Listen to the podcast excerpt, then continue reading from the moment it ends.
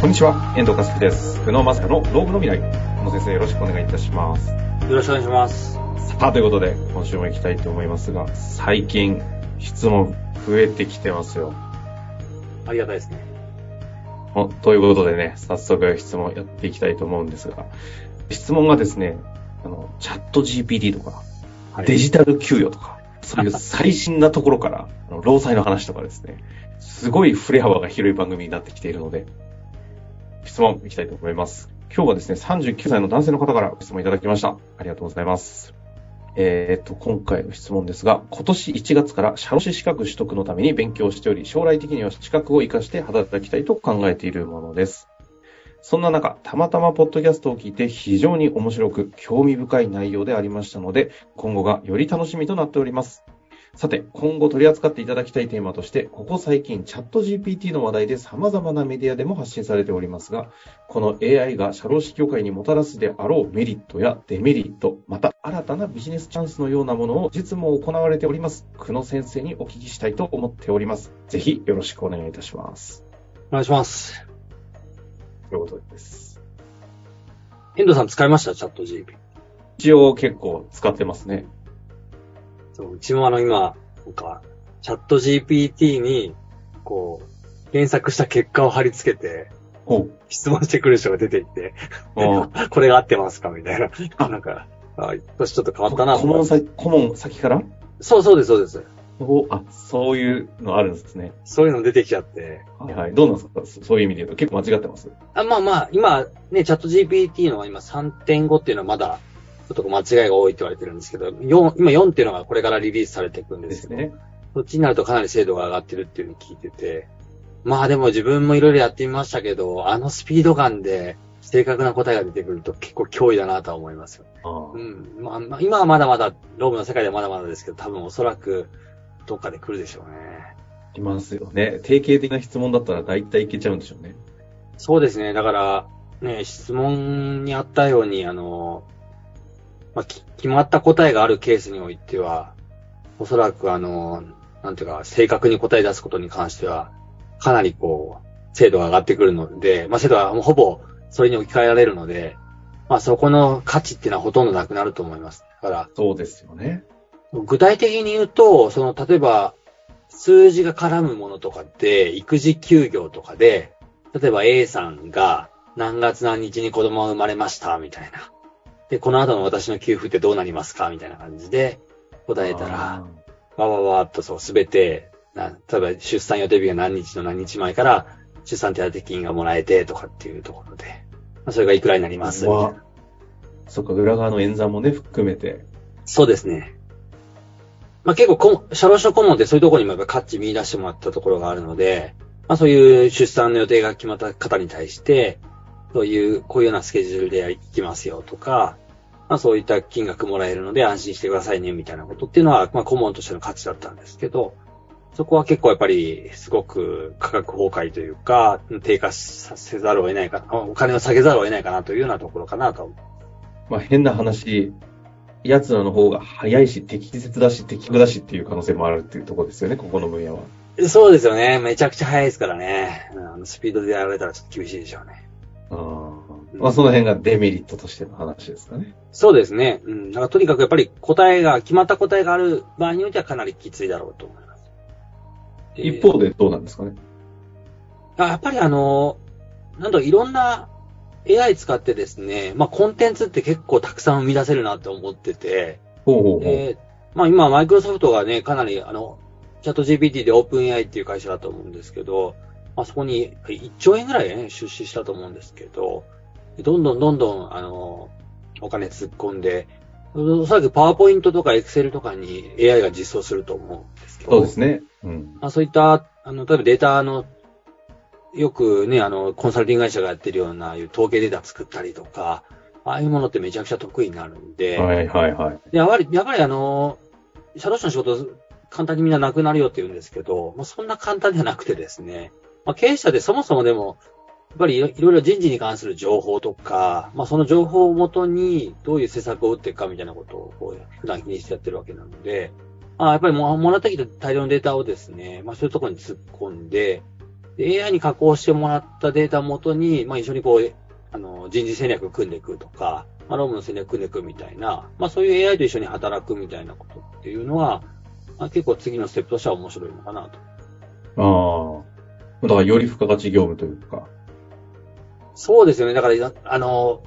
付加価値の業務と、その意思決定に関わるところみたいな、まあそういったところが、多分、これからの仕事にはなるんだけど、まあ、なかなか浅瀬で戦えないみたいな感じになってくるでしょうね。いや、そうですよね。まあ、いわゆるホワイトカラー業務がスコッとなくなって、うん。いう感じになってきた。そうなんです。だからね、経営コンサルとかでもそうですけど、結構データ分析するとか、あとコンサルティングって言いながら結構作業を請け負ってくれたりとかって結構あるじゃないですか。ああいったところが、逆に言うと裏で AI を上手に使って、やる一定期間までは生産性ガッと上げられる可能性が出てきますよね。いや、それは本当ね、そうですよね。ただ、周り全員が使い始めるようになってくると、そういった業務に対してお金払ってくれる人がいなくなっていくみたいな、そういうのがいきなり01になるわけじゃないんだけど、まあ、ここ数年かけてそういうことが起きるだろうな、みたいな。でも今お話いただきましたけど、ある意味、今ここからスタートなんで、このしばらくの数年間はチャット GPT を駆使した形での生産性を上げるっていうことができると、一定この瞬間がぐっと勝ち切るみたいなことはありますよね。それはね、僕も本当そうだなと思ってて、だから AI かけるデータをまあ使いこなすみたいな、使い倒すみたいなところが、まあおそらく、えっと、はじめ、それができる人がめちゃくちゃ多分稼ぐことができて、久野先生、あの、まだまだ喋らないかもしれませんけど、相当裏で動いてんじゃないんですか。もともとこの番組、だってローム、ドーム DX ってタイトルでやろうかっていうぐらいね、そういったものは結構好きですよね。いや、そうそうですね。これ大好きでね、こういろいろやってるんですけど、なんかもうでも、DX みたいな延長じゃなくて、ほぼなんかこう、なんていうかね、こう、大陸移動ぐらいの変化なんで、はいはい、やっぱりいろんなものを捨てないと、新しい世界にはいけないだろうなぐらい深いだろうなと思いますけどね。いや、そういった話はね、あの、相当いろいろトライアンドエラーされていくと思うので、ぜひね、タイミングタイミングでちょっと、この番組でも扱っていきたいと思いますけれども。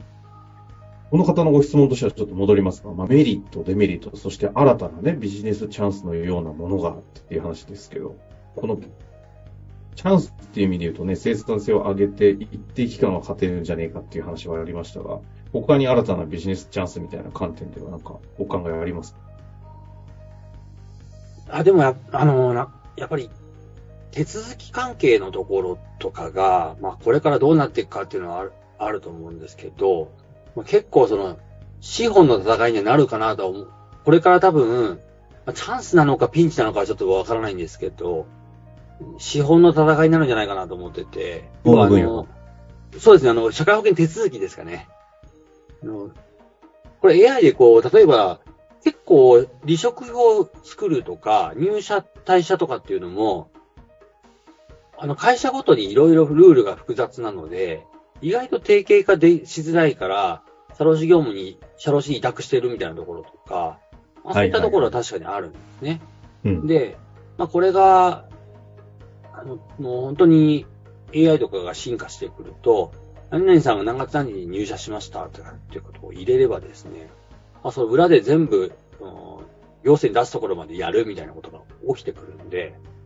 だからこういったシステムを構築して、まあ、早期に入れられれば、まあ、かなりこう仕事がガッと取れるんじゃないかなと思って。ただ反対に言うとそれをもうプラットフォーム作られてしまうと、まあなかなかその、参入もできないし、みたいなところがあるんで、まあこれがこの一社が独占してやるのか、ああいういろんな会社と共有して、いろんな社の仕事が使えそうですね。まあそういったところが今今後の注目のところかなと思いますけど、まあそういう意味では本当になんか変化が起きるときっていうのはめちゃくちゃチャンスがあるはずなんで、まあ、あとはそういうなんかいろいろ隙間のビジネスっていうのはまあさらにあの出るんじゃないかなと思ってて、AI がやらないようなめんどくさいようなところとか、はいはい、AI ができないことっていうことに関しては逆に言うと付加価値がさらに上がってくるので、まあ、そういったことに関してはさらにビジネスモデル、チャンスは来るんじゃないかなと。チャット GPT の弱さ観点でいくと、結局職人芸みたいな手作業みたいなものっていうのはできないじゃないですか。ロームの分野ってあるんですか？そういうもう職人芸の領域っていうんですかあの、そうですね、あの、多いと思いますよ。例えば、あの、従業員のほうほうこう、個々の相談に関しても、あはっきり言ってこう、チャット GPT では置き換えられなくて、あの、正直人間の知識と経験みたいなところがめちゃくちゃ多いし、その知識と経験がまた難しいのが、その、こ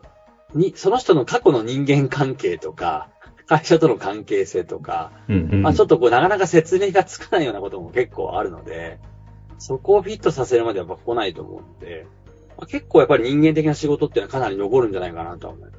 社労士業で言うと、その顧客との、その、まあ、コンサルに近いようなコミュニケーション部分っていう意味ですか？そうですね、コミュニケーション部分とか、あと労務相談を受けたときに、ああ、まあその AI がこう、まあ理論的に法律的にも、例えば過去の判例から、労働裁判からこうした方がいいよと、こういうことでやるとトラブル確率が何パーセントですって言われても、でも人によってはこのまま突き進んでもいけるケースもあるし、まあなるほどね。経営者の心情としては、いや、そうは、それは正論なのはわかるんだけど、嫌なんだよ、みたいな。そうですね嫌なんだよって言われても。そこの調節とかっていうのは、まあ間違いなく残ると思うんで、で逆にあと、だからその AI を、こう、と一緒にこう働くというか、最後はでも、あの、こう誰か参謀みたいな人に決めてほしいと思うと、社労士の顧問っていうのは残るんだろうなとは思います。なるほど。まあ、じゃあ、まあ、どうやって一緒に AI とコラボっていくのかっていう観点に立ちながら社労士業務をしつつ、職人芸へのこの入れないところをできるかどうかっていうのが一つ要になりそうだと。でもそういう業ポイントはいっぱいあるわけですね、社労士業にも。ありますね。もう、いくらでもあるありますね。う。うんんうんまあ、ということでね、今回は最新質問いただきましたので、まあ、ぜひこういったご質問連絡いただきて、あの、こちらの方もアップデートされたものに関しては定期的にね、発信していきたいと思いますので、双方向でやっていけたらと思います。このところは終わりましょう。この先生ありがとうございました。ありがとうございました。